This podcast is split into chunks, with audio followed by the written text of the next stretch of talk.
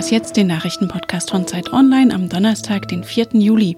Wir loten heute die Chancen aus, ob Ursula von der Leyen tatsächlich Präsidentin der EU-Kommission wird und fragen, was unsere Landwirtschaftsministerin Julia Klöckner eigentlich gegen eine Ampelkennzeichnung auf Lebensmittel hat. Zunächst die Nachrichten. Intensive Einzelgespräche und nächtelange Verhandlungen.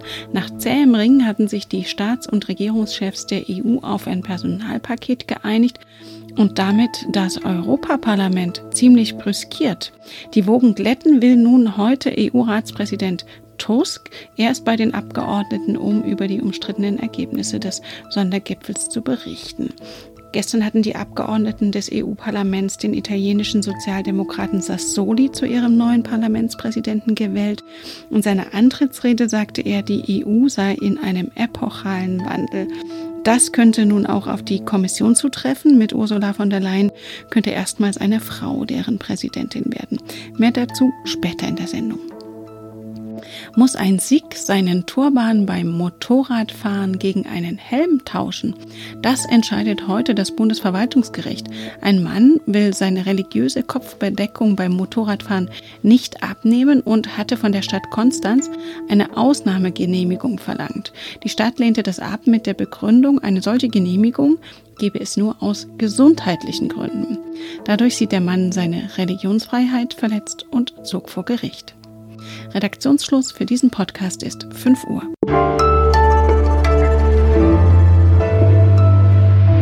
Willkommen zu dieser Was jetzt Folge. Ich bin Rita Lauter.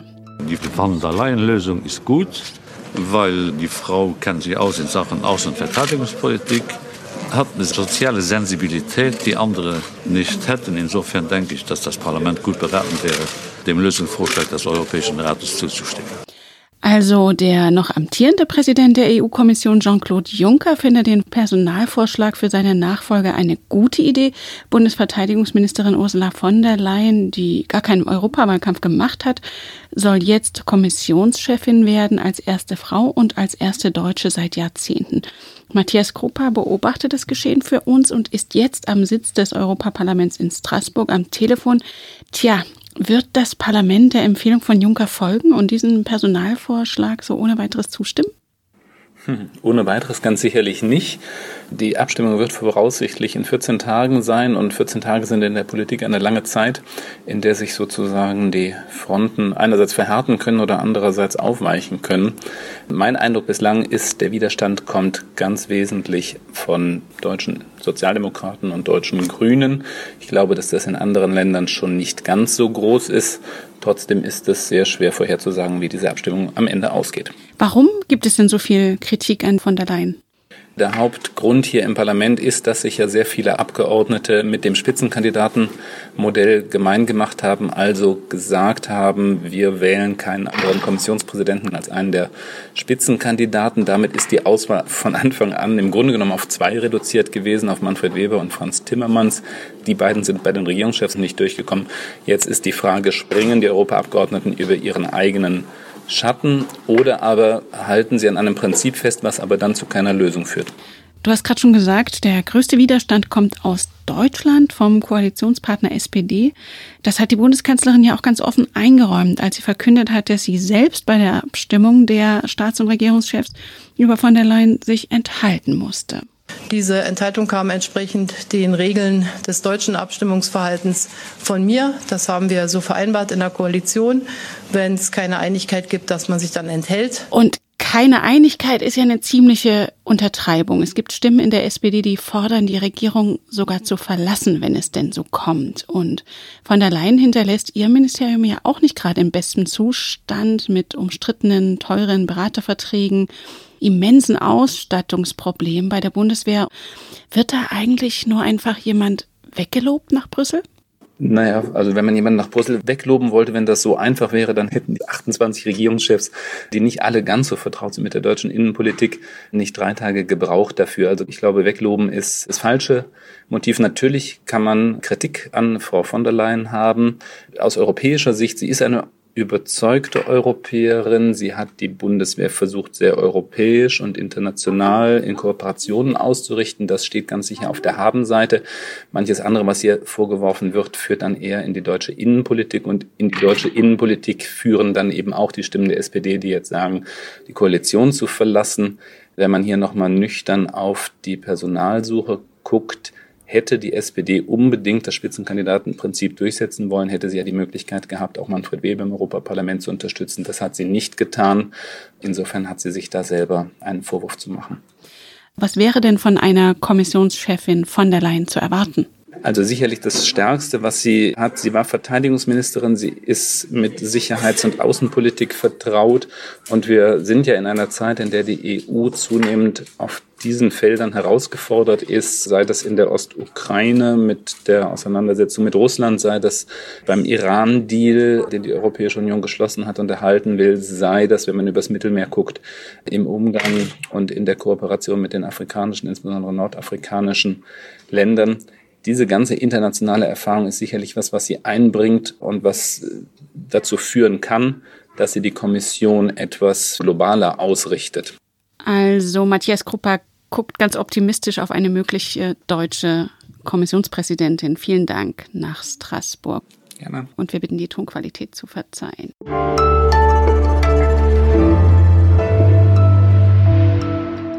Und sonst so? Wir begeben uns jetzt auf Zeitreise und springen zurück zum 20. Juni. Da haben wir hier gemeldet, dass die Bewohner der norwegischen Insel Sommerøy fordern, die Zeit abzuschaffen und zur ersten zeitfreien Zone der Welt zu werden. Denn die Mitternachtssonne bringe ihren Tagesrhythmus durcheinander. Nun hat sich herausgestellt, das Ganze war eine PR-Aktion der staatlichen Marketingagentur um den Tourismus in der Region anzukurbeln. Mittlerweile haben die Inselbewohner allerdings Gefallen an der Idee gefunden und nach eigenen Angaben jetzt wirklich eine solche Petition eingereicht. Der Initiator sagte, das Kostbarste, was sie auf der Insel haben, sei tatsächlich Zeit.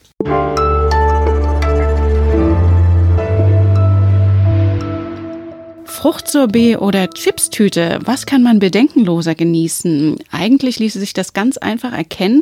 Wenn auf der Packung eine grüne Ampel zu sehen ist, kann man beherzt zugreifen. Bei Rot sollte man vorsichtig sein. Das Produkt enthält viel Fett, Salz oder Zucker. Verbraucherschutz und Ärzteorganisationen fordern seit langem diese Lebensmittelampel oder Nutri-Score, wie es auch genannt wird, mit der man das auf einen Blick sieht. Immerhin sind in Deutschland fast die Hälfte der Frauen und zwei Drittel der Männer übergewichtig und haben damit ein höheres Risiko für Diabetes, Krebs und Infarkte. Doch warum gibt es in Deutschland diese Lebensmittelkennzeichnung immer noch nicht? Zuständig wäre das Landwirtschaftsministerium, doch da zögert man das Ganze hinaus. Jan Schweitzer aus dem Wissensressort der Zeit hat dazu recherchiert und ist jetzt am Telefon. Jan, warum sperrt sich Landwirtschaftsministerin Julia Klöckner gegen die Ampel? Darüber kann man jetzt nur spekulieren. Meine These ist, dass es damit zusammenhängt auch, dass diese Lebensmittelkennzeichnung, wenn sie in Deutschland eingeführt wird, momentan nur freiwillig eingeführt werden kann. Wenn es verpflichtend sein soll, dann muss es EU-weit passieren. Und bei dieser Freiwilligkeit ist das Problem, dass natürlich die Hersteller mitmachen müssen. Und es kann sein, dass sich Frau Klöckner deswegen sagt, okay, probiere ich sie irgendwie mit ins Boot zu kriegen und mache nicht sofort das, was eigentlich für die Verbraucher am sinnvollsten wäre, nämlich die Ampel, was aber die Hersteller nicht mögen, sondern höre mir auch mal an, was die Hersteller so für Modelle haben und komme denen so ein bisschen entgegen. Das ist nicht so ganz stringent von ihr, denn auch unter den Herstellern gibt es einige, die gerne eine Ampel oder eine ampelfarbene Kennzeichnung auf ihre Produkte drucken würden. Zum Beispiel Iglo oder Danone oder auch so ein großer Hersteller wie Nestlé zieht jetzt nach. Also insofern könnte sich Frau Klöcken auch ein ein bisschen von dieser Industrienähe verabschieden. Ja, diese Industrienähe würde ja schon mehrfach vorgeworfen. Man denke nur an dieses Video mit einem Nestlé-Manager, was da letztens für Schlagzeilen sorgte. Kann man sagen, dass der Ministerin die Industrie wichtiger ist als die Verbraucher? Also ich finde, es hat im Moment den Eindruck, wenn sie sich wirklich als auch eine Verbraucherministerin verstehen würde und nicht nur als eine Ernährungs- und Landwirtschaftsministerin, dann müsste sie eigentlich sagen, die Ampel kommt, dieser Nutri-Score kommt mit einer ampelfarbenen Kennzeichnung, denn für den gibt es deutliche wissenschaftlich fundierte Belege, dass der wirklich einen Nutzen hat. Du sagst es gerade schon, es ist wissenschaftlich belegt, dass diese Ampel vorteilhaft wäre.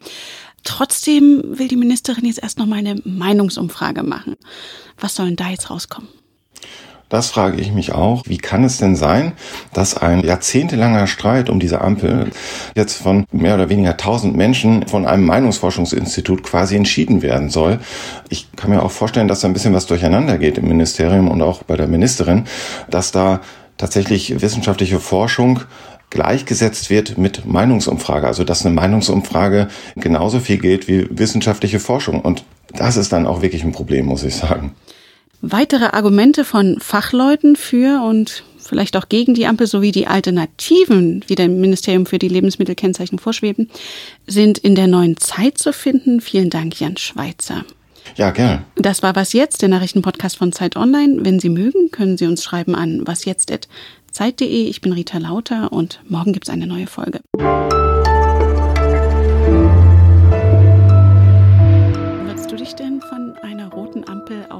Chipstüte abhalten lassen? Auf gar keinen Fall. Natürlich kann man sich ab und an mal rotampliges kaufen, wenn man darauf achtet, dass man ab und zu auch mal was Grünes dabei hat.